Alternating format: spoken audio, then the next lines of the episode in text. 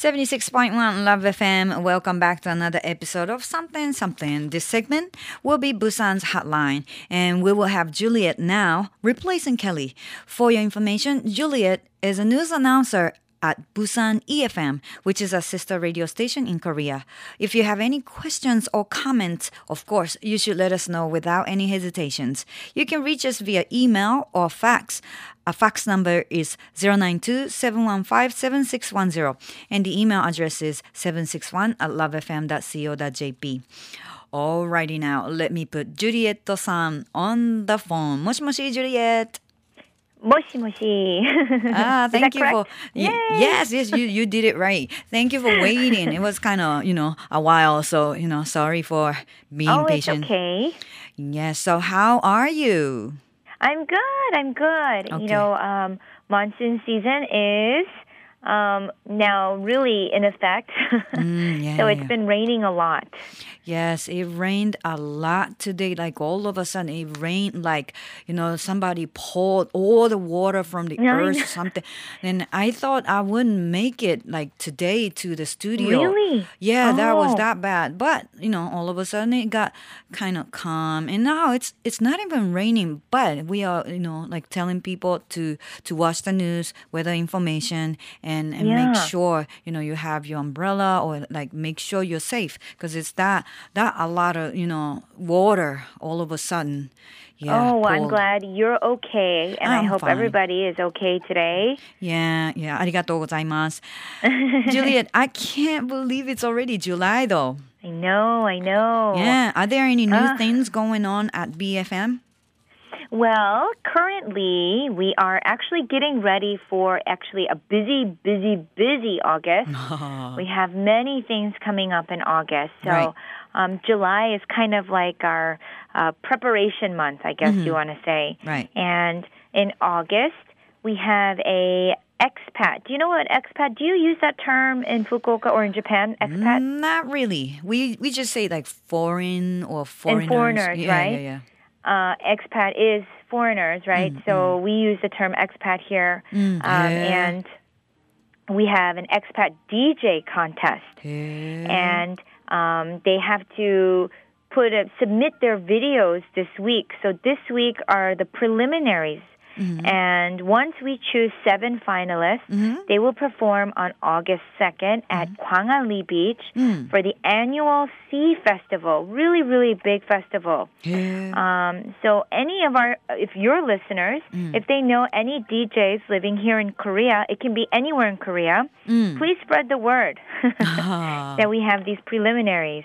해. Um, also, we have an annual middle and high school debating championship. Ah, that sounds So nice. currently, we're accepting applicants now, and I guess you know, it's just a lot of things going on, um, so we can have a good August here なるほど。あのもう7月ですけどね。何かね7月といえば新しいことってありますかって何かあの楽しそうなことってありますかって聞いてみたんですけど。まああの BFM プサン EFM に関して、えーちょっと聞いてみたんですがとにかく8月がものすごく忙しい月になるので7月というのはその準備えーも含めてまあ8月に向けてのさらにまた忙しい月であるそうなんですがあの今ね外国人っていう言葉を EXPAT エクスパットっておっしゃいましたが日本ではエクスパットっていう言葉使うっていやもうエクスパットっていう言葉は外国人っていう意味だけど私たちは外国人って使う時大体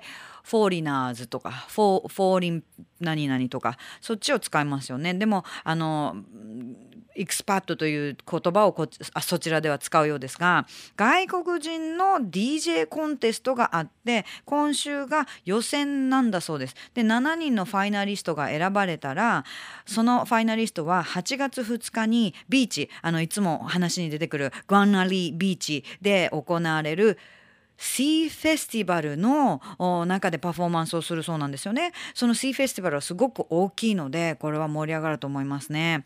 でなのであの今ジュリエットさんがおっしゃったのが日本の今この放送を聞いている皆さんで韓国に住んでいる DJ の方を知っている人がいたらぜひこのことについて教えてあげてくださいっておっしゃいました。あ、you know, like, be- あ、えっとね、えージュリエット、えっと、one little question, right? Yes. えっと、you said like DJ as in, n- not as in radio DJ, it's a DJ no, like no, no. record playing, like music playing DJ, right? House music, あ、あーなるほどね。 electronic. なるほど、ハウスミュージックやエレクトロミュージックそっちの方の DJ であのラジオ DJ のコンテストではありません、えーそしてあとそれからあのー高校生とかね中高生のあのディベーティング討論会のチャンピオンシップがあるので今その参加者を募っているところで、えーそちらも忙しくなりそうだと。だから7月はね本当にこういった準備期間がいろいろあるので、えー忙しい月なのだそうです。So Julia, thanks for telling all you know all the information about uh, um, uh, what you call it debating championship and expat DJ contest. You know you must be really like super busy lately. But uh, Julia, we have listeners who enjoy shopping, even though you know everybody's busy. But it's the season, and I heard that Lotte Premium Outlet in Gimhae, uh, Busan, just reopened. Is that right? you are absolutely correct. Mm. And I feel like, you know, maybe you know more about Busan than I do. really? you could do Busan Hotline. nah, nah. but mm. yes, I am a shopaholic myself. Oh, shopping So I was aware of their reopening. And their reopening, you are correct, was on June 28th. Right. And so I guess you could say they had a little bit of a facelift. Mm. No plastic surgery, really. but um, they have added a lot of new stores. Mm. And now they have a total of 305 brands. Mm. And now it includes a food zone, a little cultural area with a movie theater with six screens. Um, they have a play zone for children. There's an art gallery, mm. um, Korea Gaya Dynasty tribute, and mm. a mini zoo. Mini zoos have become very popular these days mm. um, in mm. department stores here in Korea. Mm. It's kind of like a little petting zoo.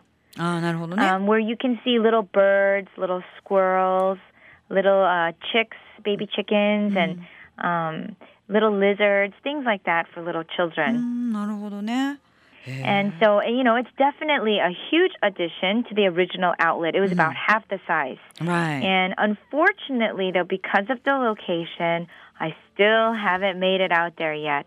But I have heard very, very great things about that outlet.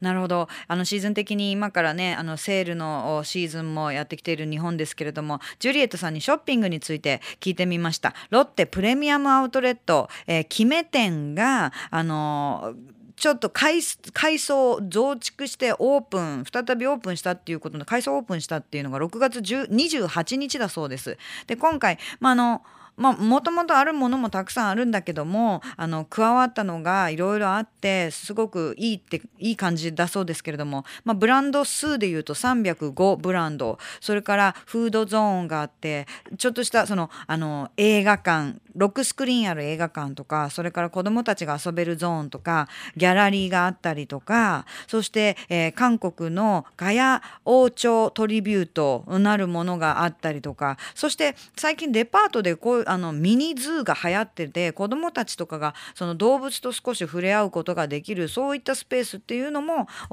あるそうです。で、えーなのでアウトレットとして本当にあのすごくね、えーまた改装オープンいい感じでオープンされてるそうですけどもあのロケーションのためちょっとジュリエットさんはまだ行けてないそうなんですね。それで、えー行きたいと思っているところですがでも聞いたところによよるとすごくいいよと聞いているということです。ロッテプレミアムアウトレットインキメ、えー、キメ店ぜひ皆さんも参考にされてください。So while we are on the topic of shopping, Yes. if you haven't been out to the outlet, where do you recommend our listeners to check out? Well, I'm a huge fan of sales. and right now, there are summer sales almost everywhere. And so I recommend Shinsegae Department Store.